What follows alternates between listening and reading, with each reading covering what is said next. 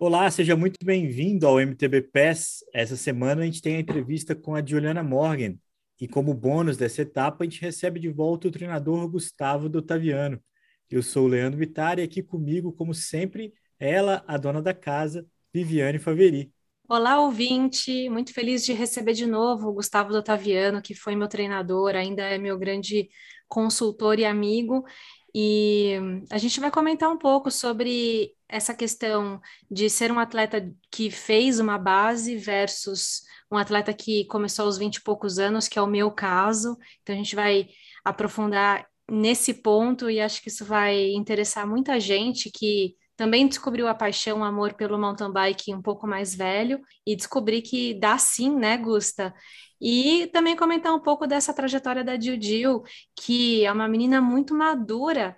Ela mostra já uma incrível habilidade de lidar com a pressão externa, como isso acaba não pesando para ela, mesmo que essa expectativa dos outros venha com um peso da busca pelo busca não, da cobrança por um resultado super imediato. E não é assim, né? É uma construção. Diz aí, Gusta. Olá, Vivi. Olá, Leandro. É um prazer novamente estar aqui com vocês. Agradeço o convite. E realmente, vamos falar um pouquinho aí da, dessa questão da, da Gil Gil, né? Um, um bônus aí da entrevista com ela e falar um pouquinho sobre essa questão de dos atletas mais jovens e atletas que começam um pouquinho mais mais velhos, né? Ô Gustavo, eu acho que existe um consenso de que começar um pouco mais jovem é melhor. Você tem uma série de experiências motoras e tudo mais que vai acumulando. Mas não existe uma regra única para essa história, né? Não, Leandro, não existe uma regra única. É, eu acho que um atleta pode ser formado a partir de diversas idades. Né? É, nós temos que tomar alguns cuidados quando o atleta começa muito jovem, é, a questão da especialização precoce, a gente tem que ter um pouquinho de cuidado com isso, um pouco de cuidado de como colocar os treinos na fase mais, mais jovem, né? Mais, quando criança. É, e a fase. Depois, os, os atletas, quando começam um pouquinho mais, mais velhos, é mais fácil de, de, de dosar a carga, a gente pode é, começar com uma carga um pouquinho mais alta, mas mesmo assim sempre prestando atenção na resposta do, desse atleta. Né? Tanto o atleta jovem quanto o atleta um pouco mais velho, é, o treinamento vai gerar algumas respostas. Então, o importante é saber interpretar essas respostas e ir direcionando da melhor forma possível para conseguir uma evolução é, melhor. A Vivi talvez tenha uma experiência muito boa para falar sobre isso. Quando eu falo que começar cedo é melhor, é talvez pensando que uma criança com uma bicicleta, uma criança com uma bola, ela vai brincar com aquilo e vai vivenciar aquilo por horas, sem necessariamente ser um treinamento. Né? Então, quando o treinamento em si ele pode ser de qualquer idade, mas essa experiência motora infantil ela pode trazer uma, um ganho de habilidade, de controle da bicicleta e de sincronismo, né? que um adulto depois é muito difícil de pegar, né, Vivi? Eu não sei se você viveu isso, mas é, eu, todo esporte novo que eu pratico é uma dificuldade muito grande é, comparado com quem fazia isso. Eu vejo jovens é, pedalando e fazendo coisas que um adulto sofre muito para conseguir fazer, seja tirar as duas mãos do guidão, seja pegar uma garrafinha ou alguma uhum. coisa desse tipo. Não, total. É, uma pessoa que não teve muita brincadeira na infância, muitos estímulos na infância, talvez nem consiga fazer certas coisas na bicicleta na vida adulta, porque essa coordenação ela não vem, ela precisa ser automatizada no, no cérebro, né? Na, na a questão neural disso tudo, a questão de, de leitura de de terreno, de você se preparar, de antecipar para o movimento, não, não dá tempo de você pensar para depois agir. Você precisa que isso seja automático. Então, se você não vivenciou na infância uma exploração de movimentos, é muito difícil você ter facilidade na vida adulta. E falando de mim, sim, eu tive muita vivência na infância, porque eu não parava quieta. Eu só tinha primos homens que gostavam de jogar bola, todos os tipos de esportes de quadra, eu brincava com eles. Brinquei muito de skate e tive a oportunidade de passar os finais de semana fora de São Paulo, então é, interação com, com o mar, nadando, brincando na praia, ou no campo, no sítio, fazendo brincadeiras de sítio, correndo, jogando taco, que, o que fosse, eu estava sempre me movimentando muito.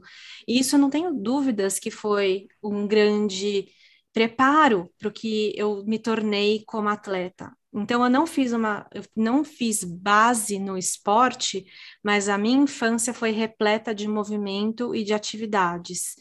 E aí, o que faltou para mim foi a vivência em competição, porque a competição em si é uma, um desenvolvimento educacional que a pessoa aprende a enfrentar desafios e outras pessoas que querem o mesmo que você, né?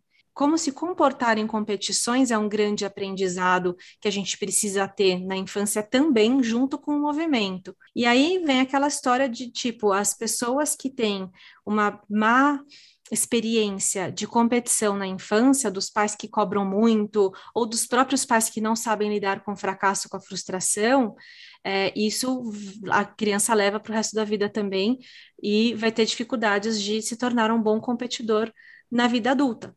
Então, eu diria que ser, conseguir ser um bom atleta, um bom mountain biker aos 20 e poucos anos vai depender do, do seu repertório de movimento quando criança e da, do seu, de como foi o seu aprendizado pessoal na lida com situações de pressão e competição.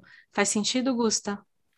Sim, total sentido. Eu acho que principalmente quando a gente fala de, de mountain bike, toda essa vivência que a Vivi falou é muito importante, é, mas vai chegar uma certa idade que a vivência com a própria bike também é de extrema importância. Então, quando o atleta, vamos dizer, o jovem, a criança, vai para o lado da, da bike, do mountain bike, e quer começar a se especializar, quer começar a treinar, o treinador tem que ter muito cuidado de fazer é, com que ele vivencie todas é, essas técnicas né, da, da bike de uma forma lúdica, para que ele não, vamos dizer, não fique pesado para ele poder fazer os treinamentos e acabe desanimando precocemente.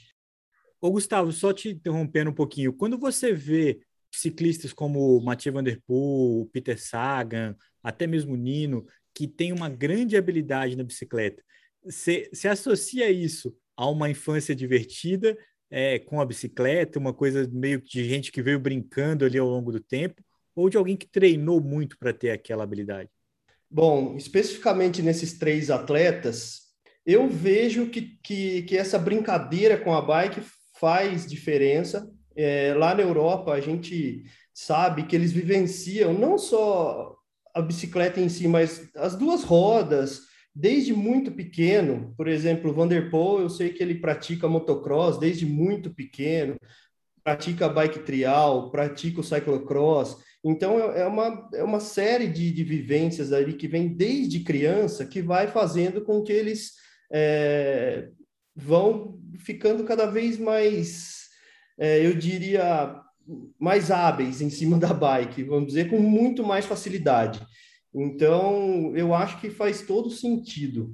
É, eu, eu chego a pensar que quando um atleta não vivenciou isso na infância, igual a Vivi estava falando um pouquinho, é que a gente tem que treinar o, o nosso cérebro e nosso corpo a, a, a automatizar certos movimentos para poder transpor alguns obstáculos.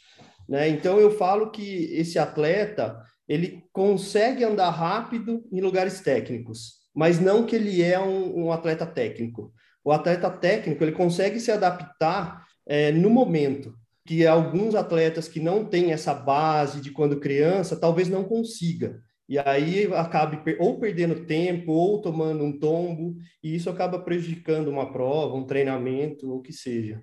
Esse é um ponto muito bom, porque eu lembro da gente ter essas conversas, né, Gusta, é, de que que é um atleta técnico, porque às, às vezes a gente falava é, que, na verdade, a situação era, eu recebia alguns feedbacks positivos em relação à minha habilidade técnica no cenário brasileiro. E eu falava, mas como que eu sou uma atleta técnica nesse cenário, né, comparando com, com essa, esse, esse com esse cenário de competição, se a fulana foi mais rápido que eu em, em tal trecho. E aí eu fui entendendo aos poucos, e a, a, através da análise dos outros e, e do conhecimento, da busca por entender e por conhecer, que essas pessoas que às vezes são mais rápidas, elas não tinham o mesmo controle que eu tinha da bicicleta e que elas colocavam equipamento mais em risco e que era uma passagem mais descontrolada e mais agressiva. E aí a gente vê o impacto que isso faz em resultados de corridas, principalmente as corridas mais longas. É, então, por exemplo, Brasil Ride, eu nunca quebrei numa Brasil Ride. Eu, eu tive furo de pneu na Brasil Ride quando eu competi amadora no meu primeiro ano de mountain bike. É, conforme eu fui evoluindo, nunca mais tive um furo de pneu, um problema mecânico, nada. Por quê? Porque eu fui cuidando disso, eu cuido disso, da forma como eu apoio o meu peso na bicicleta e eu como eu faço essa coordenação de transferência de peso. Então, eu priorizo a passagem uh, mais suave fluida do movimento do que a velocidade. E eu respeito com isso o meu processo de evolução. Eu estou ficando mais rápida sem quebrar bicicleta, sem quebrar equipamento. Basicamente é isso. E sem me quebrar, né? Que é o mais importante. Eu tenho algumas quedas, mas eu não, tô, não tenho grandes lesões na minha carreira. Completando um pouquinho o que a Vivi está falando, também eu penso muito na economia de energia. Então, para um atleta que é mais técnico, ele vai transpor alguns obstáculos de uma forma muito mais fácil, né? Fazendo muito menos força. E no final de uma prova, principalmente uma prova longa, ou num XCO, numa pista muito dura, que exija demais, isso pode fazer um, uma diferença grande no final. Né? Então, além dessa questão que a Vivi falou, essa questão da economia de energia. Ô, Gustavo, a gente tem aí, então, já falou alguns exemplos, a Vivi falou de competir cedo, você está dizendo da experiência de é, trabalhar a bicicleta desde cedo e ter ali uma simbiose com a bicicleta, né?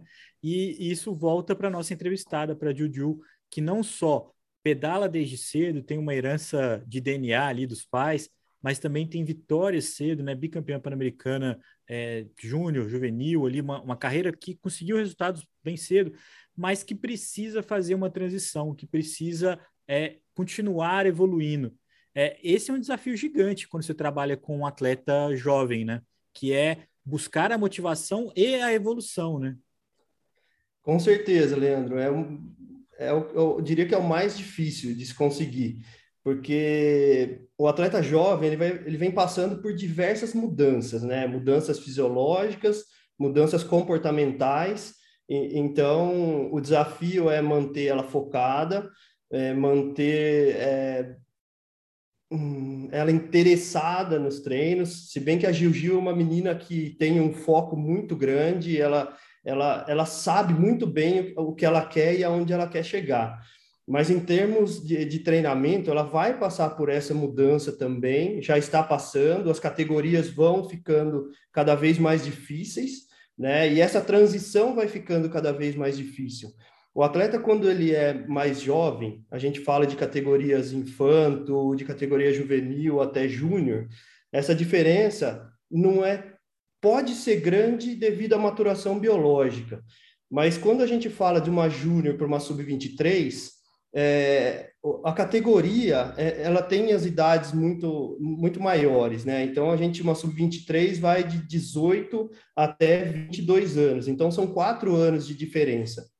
E hoje a gente sabe que o corpo de um atleta ele pode ele está em mudança até dependendo da maturação até os 25 anos, entendeu? Então esse é um desafio de como ajustar esse treinamento, essas cargas de treino, é, para determinada por determinado momento que esse atleta vive. Então, acho que isso é, é, é o mais difícil. é, falando também um pouquinho da parte psicológica, que eu acho que é muito importante, as pressões começam a aumentar, e isso pode ter uma influência grande, né? Até nos treinamentos mesmo. Então, é, é, é tudo muito bem complicado quando a gente fala nessa, nessa continuação da formação do, do atleta até a elite, por exemplo. Ô, Gustavo, eu queria te fazer uma pergunta um pouco paralela a isso, mas que tem a ver também porque a Juju esse final de semana ganhou uma prova na estrada. Como treinador e como alguém que está aí antenado ao que está acontecendo até no mundo externo, né, com Yolanda Neff, Pauline, é, é Pidcock, Vanderpool, qual que é a graça de ter essa experiência no asfalto na formação de uma ciclista como ela? Leandro, eu acho que, é, como eu disse no, no início, eu acho que todas as experiências sobre duas rodas são muito benéficas é, eu vejo da seguinte forma: uma atleta, é, o mountain bike ele tem aplicações de força, ele exige do organismo do atleta de uma forma muito diferente do ciclismo de estrada. Mas eu, com certeza, a vivência em todos eles vai ser benéfico ou para um ou para outro. Como nós estamos falando da Gil Gil, no caso para o mountain bike. Né? E ela se mostrou estar tá muito bem também no, no, no speed, né? No, na estrada. E então a aplicação ali de força na estrada ela é muito mais constante, então ela vai exigir do sistema fisiológico de uma forma muito diferente do mountain bike. E, e mesmo assim, hoje nós estamos fazendo treinos, eu diria que 80% mountain bike, 20% 80 20 ou 70 30 entre mountain bike e estrada e mesmo assim ela conseguiu ter uma performance bem legal. Lembrando que no Grandiro ela teve uma adversária importante, a Tota Magalhães, que é uma ciclista jovem também, que tem o apoio da Lulu Five e tem grandes objetivos, sonha grande, tão grande quanto a Dil Então, é muito legal ver essa disputa e, e é. uma tá ali para somar na carreira da outra. E a Tota já é sub-23, né? Acabou de vir do Pan-Americano, é, disputado em, em, na República Dominicana, fez um quarto lugar na, na, na contra-relógio. De fato, não é só uma promessa, tem colhido bons resultados. E vencer é muito bom, né, Gustavo? Para ter ido lá é, e conquistado uma vitória como essa, deve ser uma motivação. A gente volta a falar do psicológico, né? é, além do ganho de experiência, ela também tem a motivação é, de um resultado como esse. Sim, com certeza. Vai ser muito importante para ela, porque ela fez uma temporada na Europa que foi um pouco é, complicada complicada a respeito de treinamento, de. Então foi, foi muito cansativo, não, ela correu demais. E, e ela teve um, uma pequena baixa e nós tivemos que sentar, reajustar todo o planejamento do treino e agora ela vem novamente é, evoluindo, se sentindo bem e, e, uma prova como essa vem a somar demais no, no, no fator psicológico dela ali para ela continuar é, acreditando e, e almejando resultados ainda melhores.